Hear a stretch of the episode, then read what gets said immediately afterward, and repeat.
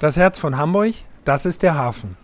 Mit all den Menschen, die dort arbeiten, leben und lieben. Sie erzählen mir alle zwei Wochen Geschichten von der Waterkant.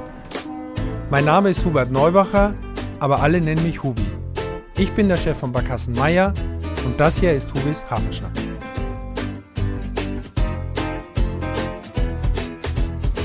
Ja, meine liebe, lieben Zuhörerinnen und Zuhörer, wir haben heute den 19. August 2022 und das Datum erwähne ich besonders, weil es einen Grund hat, das werdet ihr wissen, wenn der Podcast zu Ende ist, weil mein heutiger Gast, würde ich mal behaupten, in einer ganz heißen Lebensphase sich befindet. Und äh, wenn der Podcast ausgestrahlt wird, äh, drei Wochen vergangen sind zu dem heutigen Gespräch. Und deshalb freue ich mich sehr, lieber Boris Herrmann, dass du dir die Zeit nimmst und ein Zeitfenster gefunden hast, um mit mir zu plaudern. Herzlich willkommen in Hubis Hafenschnack. Ja, hallo Hubi, freut mich sehr hier zu sein.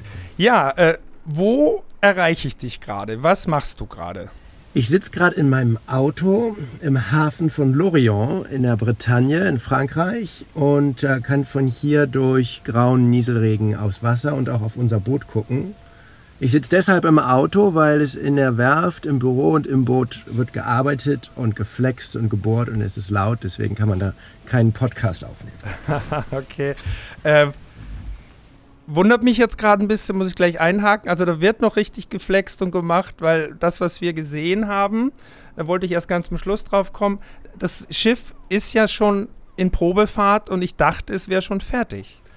Ja, also so ein Schiff, so ein Schiff wird, glaube ich, nie ganz fertig. Äh, das ist ja ein Prototyp mit lauter ähm, Details, die sich immer weiter verbessern können und es gibt immer wieder Ideen, was besser zu machen. Im Moment ist es eher so, dass noch wirklich Teile angebaut werden oder fehlen, ähm, weil wir einfach ähm, äh, die Dinge, die wir vielleicht jetzt nicht für die ersten Fahrten unbedingt brauchen, äh, die aber später wichtig werden, die werden jetzt nach und nach angebaut. Und jetzt wird gerade heute hinten am Heck ähm, so ein Propeller angeklebt, der dann nachher Strom erzeugen soll bei langen Reisen. Äh, also das kann dann nach und nach alles noch, äh, noch nachgerüstet werden. Ist vielleicht auch eine dumme Frage. Also ich habe jetzt zwar kein Segelschiff gebaut, aber auch schon mal eine Barkasse. Du weißt ja, solche Dinge sind immer im Prozess und das dauert. Lieber Boris, wir gehen mal, einen Schritt zurück. Du bist, glaube ich, momentan Segel-Superstar, vor allem für uns Deutsche und auch für alt und jung. Das ist ganz großartig. Und erzähl doch mal ganz kurz, wie bist du denn zum Segeln gekommen? Ich glaube, das ist ja seit jeher eine Leidenschaft. Wie fing das denn an? Ja, ich bin mit dem Segeln aufgewachsen, mit der Nordseeküste, also vom Jadebusen aus, äh, die, Nord-, die, die ostfriesischen Inseln, insbesondere Wangerooge. Äh, das war so ein bisschen meine Kinderstube, wo meine äh, Eltern, insbesondere mein Vater, mich mitgenommen hat. Wochenenden, Ferien haben wir immer dort verbracht auf einem kleinen Segelboot, einem Jollenkreuzer für die, denen das was sagt. Das ist ein kleines flachgehendes Boot, was auch trocken fallen kann im Wattenmeer. Und dann konnte ich immer im Wattenmeer rund ums Boot spielen auf den Sandbänken und damit bin ich aufgewachsen. Und dann später habe ich dann ähm, Regattasegeln angefangen mit Jollen, so wie junge Segler und Seglerinnen das halt machen. Und das hat mir viel Spaß gemacht und immer eine wichtige, eine wichtige Rolle in meinem Leben gespielt. Und das heißt, seit jeher schon und Du warst dann auch irgendwann einer der jüngsten Regattasegler, wenn ich das richtig recherchiert habe. Und ähm, hast dich da enorm weiterentwickelt. Und ich glaube, viele, die jetzt, also wir werden hoffentlich auch Zuhörerinnen haben, die segeln und die viel davon wissen. Ähm, die, die halt das Element nicht so gut kennen, die werden dich als erstes, erste Mal, glaube ich, richtig wahrgenommen haben. Du hast doch Greta Thunberg nach New York gesegelt. Genau. Das waren 14 Tage, glaube ich, wo sie ja äh, äh, dort äh, zum Kongress gereist ist und natürlich so klimaneutral wie möglich äh, dort ankommen wollte. Wie, wie war diese Reise immer ganz kurz? Also wie ist eine Greta Thunberg zum Beispiel, die ja so einen Einfluss hat momentan auf die, auf die Welt generell, auf die Jugend, Klima und so weiter. Äh, wie kam das auch zustande? Also da kamen einfach ein paar Dinge zusammen. Also ein großer Zufall spielt natürlich auch ähm, die Hauptrolle letztendlich, äh, dass wir Zeit hatten. Wir hatten ein Boot, was wir vorbereiten wollten für das Non-Stop-Rennen um die Welt Vendée Globe, was ich vor anderthalb Jahren gesegelt habe.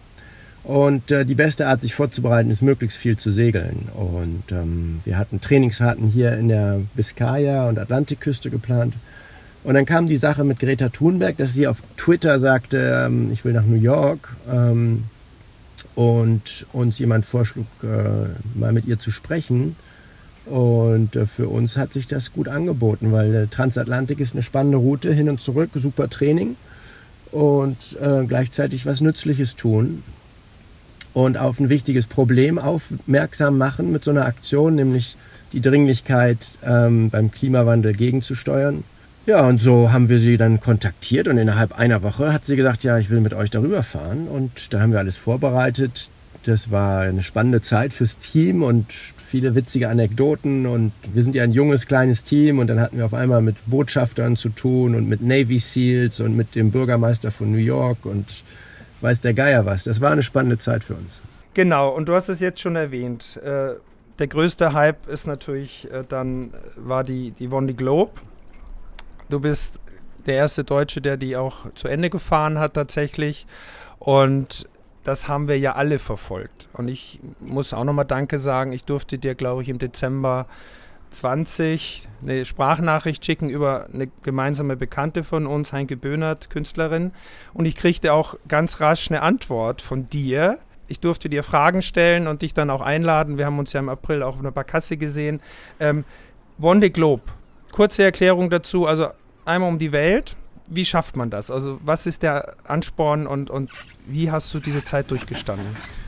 Ja, also das ist ein, eine der großen berühmten Segelregatten und ähm, das ist insofern eine besondere Regatta, als dass sie ähm, ja in gewisser Weise eine, ein sehr schlichtes Reglement hat. Segel einfach um die Welt alleine ohne anzuhalten. Und ähm, die Regeln schreiben vor, dass man rechtsrum um die Welt fährt, wenn man auf die Weltkarte guckt, also immer nach Osten segelt. Und ansonsten ähm, ist es wirklich so ein pures, großes Abenteuer. Und das äh, hat mich als Jugendlicher schon fasziniert. Filme, Bücher über dieses Rennen und aber auch als kleiner Junge davon zu träumen, ja, so ein, ja, so ein großes Projekt irgendwie auf die Beine zu stellen. Das ist auch ein interessanter Aspekt davon. Äh, nicht nur die drei Monate alleine auf See, sondern die äh, die vielen Jahre der Vorbereitung, irgendwie so ein Projekt zusammenzubringen, dass man so ein Boot äh, an den Start kriegt und eine Mannschaft, die das vorbereitet und so weiter. Also das hat für mich eine ganz vielseitige Faszination und ähm, und dann ist dieses, dieser Traum, der ein Lebenstraum war für mich, der ist dann ähm, Realität geworden. Ich hatte das schon 2011, 12 ernsthaft vor und äh, damals Sponsoren gesucht und, und alles Mögliche. 2009 schon damit angefangen, äh, mit Werften Verträge zu verhandeln. Da hatte ich damals einen Sponsor, der ist dann pleite gegangen, da musste ich wieder neu anfangen. Also dann hat es bis 2020 gedauert, also elf Jahre, äh, bis es dann wirklich losging. Und das war also für mich die prägende Lebens, das prägende Lebensziel, so der, der Nordpol. Und äh, dann dort wirklich an den Start zu gehen, war natürlich total aufregend. Und äh, es war mir unheimlich wichtig, unbedingt ins Ziel zu kommen. Und deswegen bin ich auch sehr vorsichtig gesegelt äh, teilweise. Und trotzdem äh, war ich dann ähm, am Ende ja, ganz vorne dabei. Und das, äh, das war natürlich eine tolle, tolle Geschichte. Also kann man das jetzt, ist vielleicht ein bisschen äh, platt gesagt, aber dann sind die drei Monate alleine Segeln wahrscheinlich die größte Herausforderung, aber dennoch ein kleiner Teil des großen Ganzen, um so ein Projekt äh, zu machen. Und in der Phase, glaube ich, seid ihr ja auch gerade wieder. Ne? Also ist das wirklich die drei Monate, wo du alleine dann unterwegs bist, ist dann ein Teil von einem großen Ganzen. Genau, das ist auch ähm, ganz schön gesagt so von dir, ja. Das, ähm, das ist nämlich, das sieht man ja von außen nicht. Da denkt man, okay, so ein Boot, das kann man vielleicht leihen oder kaufen, fährt dann los, trainiert ein bisschen, fährt dann da rum. Ähm, das kann man natürlich irgendwie auch so, wenn man jetzt genug Geld irgendwo finden würde, könnte man das auch auf eine kürzere Lebensphase zusammenquetschen, äh, so ein Projekt. Ähm, aber um dort erfolgreich zu sein, braucht man natürlich sehr viel Segelerfahrung, sehr viel Training mit dem Boot, Vorbereitung, sehr viel technische Vorbereitung. Und es ist, ist nicht leicht, sowas zu finanzieren. Man muss quasi eine Firma gründen, die sich irgendwie ja, über Partner äh, irgendwie finanziert und so weiter. Und ähm, äh, das, dieses Rennen selber, diese drei Monate sind dann die die Spitze des Eisbergs, die man so nach außen sieht. Und dahinter ist aber so ein ganzes Lebensprojekt wirklich. Ja, verstehe.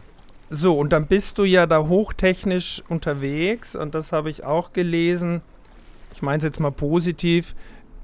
bist du so ein Technik-Nerd so ein bisschen, dass das alles hochkarätig funktionieren muss und gut sein muss und so? Weil anders kann ich mir ja nicht vorstellen, dass man sowas auf den Weg bringt. Da muss man ja schon ein bisschen positiv verrückt sein, ne?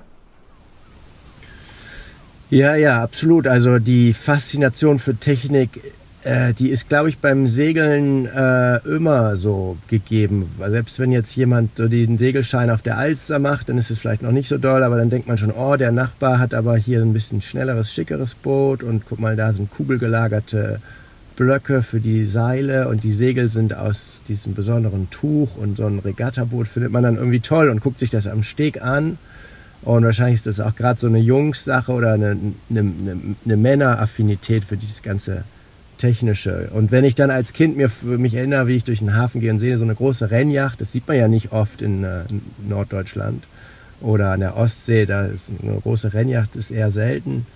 Aber wenn dann mal so ein Ding da irgendwo lag, dann äh, stand ich davor total ehrfürchtig. Und äh, natürlich die Faszination für die Technik spielt eine ganz wichtige Rolle. Und ähm, da bin ich absolut Nerd und äh, die Elektronik und die ganze Technik, das, äh, ja, da, das ist ein großer Teil meines Lebens.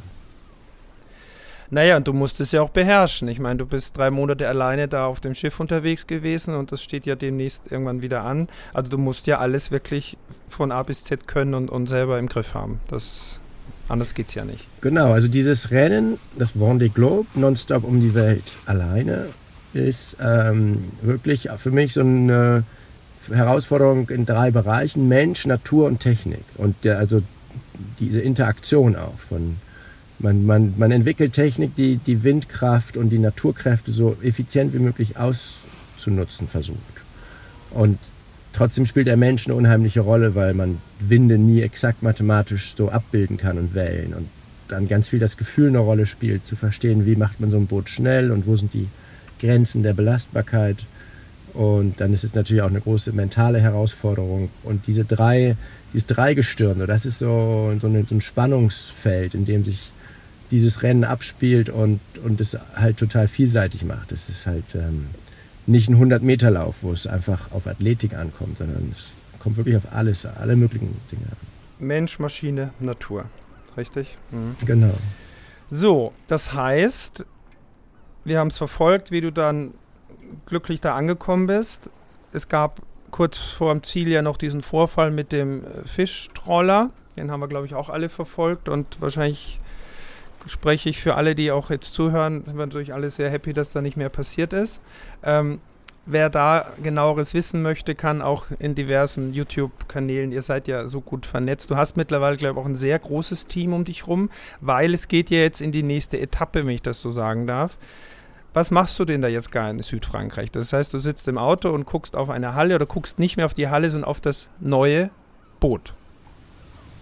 Ja, genau. Also jetzt ist auch gerade ein anderes Boot abgelegt. Der italienische Segler Giancarlo Pedotte, der auch schon Konkurrent von mir am letzten Globe war, fährt jetzt gerade raus zum Training. Und jetzt habe ich freien Blick auf unser Boot dahinter, äh, das hier unter dem Nieselregen liegt. Und ja, wir haben dieses Schiff gerade neu gebaut und ähm, bin jetzt damit beschäftigt, dieses Schiff ähm, äh, ja, einzustellen, kennenzulernen. Es ist ähm, ja, es ist wie eine, wie eine neue, neue Liebe, eine neue Beziehung, eine neue, neue Person, die man mit ihrem Charakter kennenlernen muss und dann gleichzeitig äh, verstehen muss, wie, äh, wie muss man das einstellen, damit es auch schnell segelt. Oder wie, wie nutzt man diese Maschine? Ja.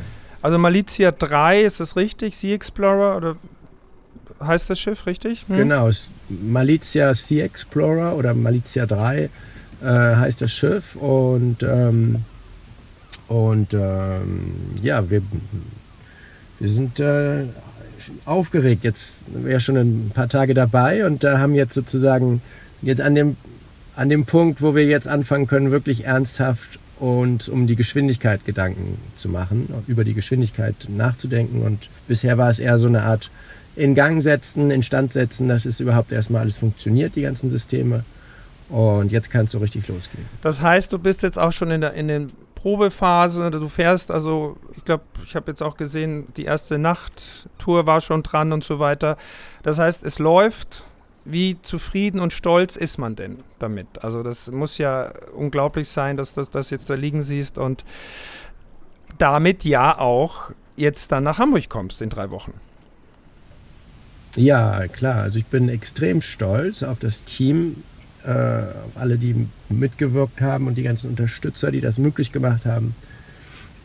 Ähm, auf dieses Schiff, auf unser Team. Aber jetzt liegt es hier und jetzt müssen wir natürlich sehen, wie schnell sind wir im Vergleich zu den anderen, weil die, das Lebenselixier so eines Bootes ist ja der Wettbewerb. Und das ist das Entscheidende. Ähm, und äh, da haben wir die erste ähm, Konfrontation jetzt Ende des Monats, am 28. hier in der Bretagne, haben wir ein, ein Trainingscamp. Und das wird spannend dann also zu sehen, ähm, wo stehen wir.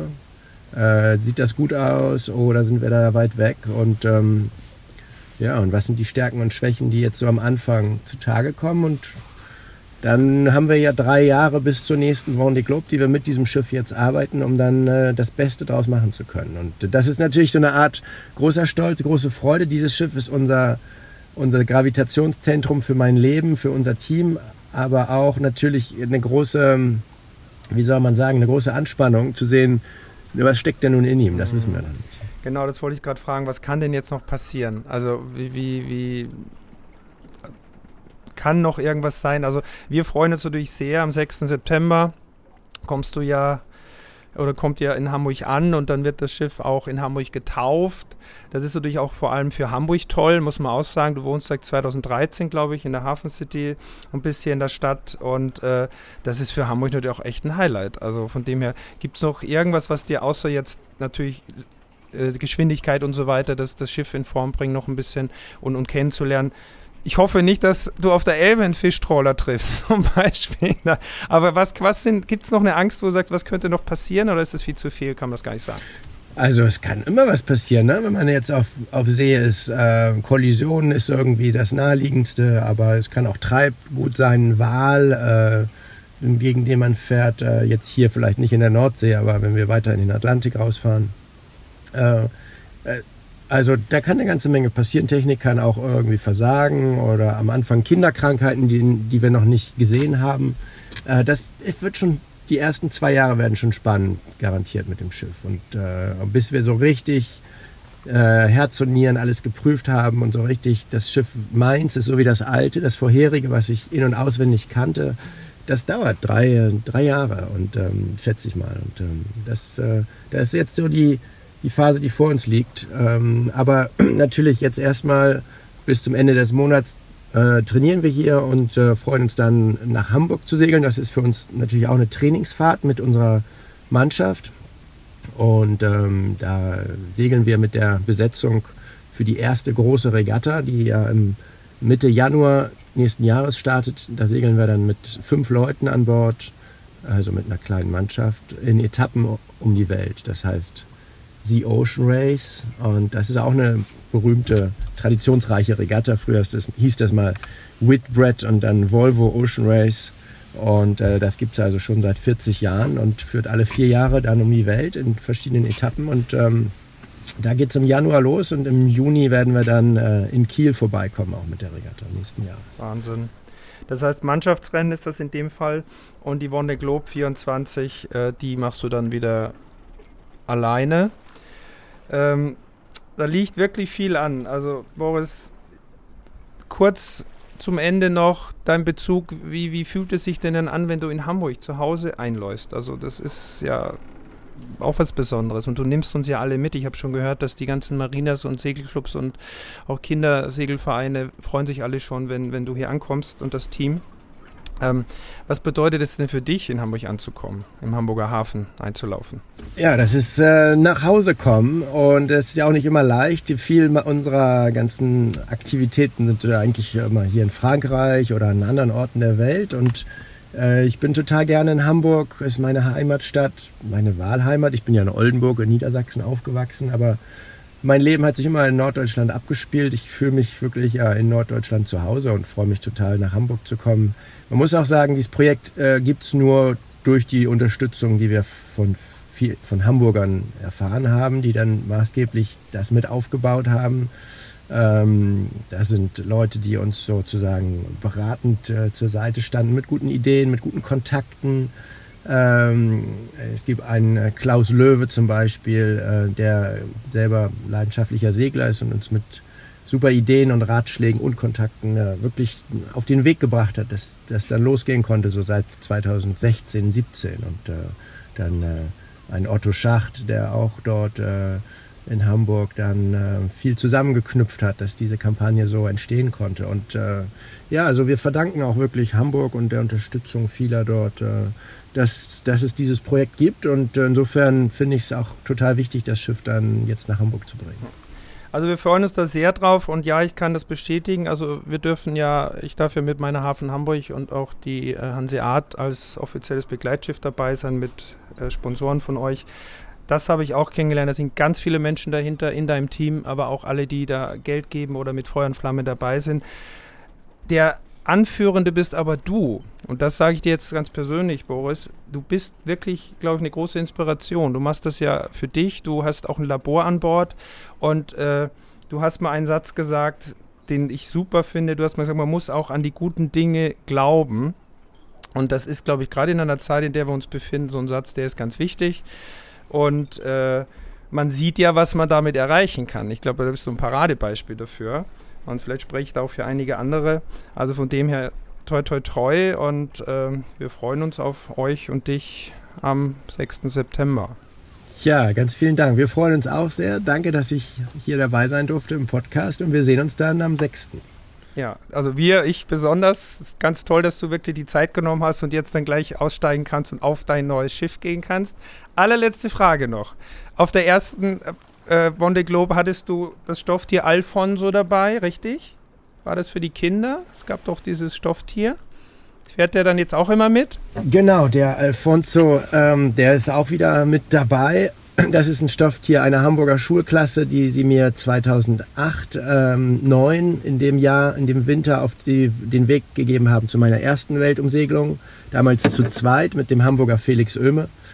Und, ähm, und dieses Tier ist dann 2010 auf meine nächste Weltumsegelung gekommen. Und äh, jetzt ist es ja schon, ähm, ja, hat das Tier schon jede Menge Meilen gesammelt. Und, äh, und wir haben immer noch Beziehung, äh, Kontakt zu einigen der, der Kinder, die das angefangen haben. Und aus diesem 2009 Stofftier-Anekdoten-Kontakt äh, mit einer Schulklasse ist heute ja ein organisiertes Schulprojekt ähm, entstanden, was meine Frau leitet äh, und wo eine ganze Menge Schulklassen aus verschiedenen Ländern dann ähm, die Rennen zwischendurch dann verfolgen. Und, ähm Wunderbar. Lieber Boris, ganz vielen Dank. Es gibt noch so viel zu sagen, auch was du für, für die äh, Klima- Geschichte gerade machst und das dann Labor an Bord ist, auch eben die Projekte deiner Frau, wie die dich unterstützen und mit deiner Tochter und so weiter. Ich kann dir nur alles, alles Gute wünschen. Toi, toi, toi. Grüße an dein Team. Und dann sehen wir uns am 6. September hier in Hamburg. Komm gut an hier. Danke fürs Dabeisein. Gut, ganz vielen Dank. Liebe Grüße. Ciao. Ciao, ciao. Dieser Podcast ist eine Produktion der Gute-Leute-Fabrik in Kooperation mit Port of Hamburg, der Szene Hamburg und der Hamburger Morgenpost.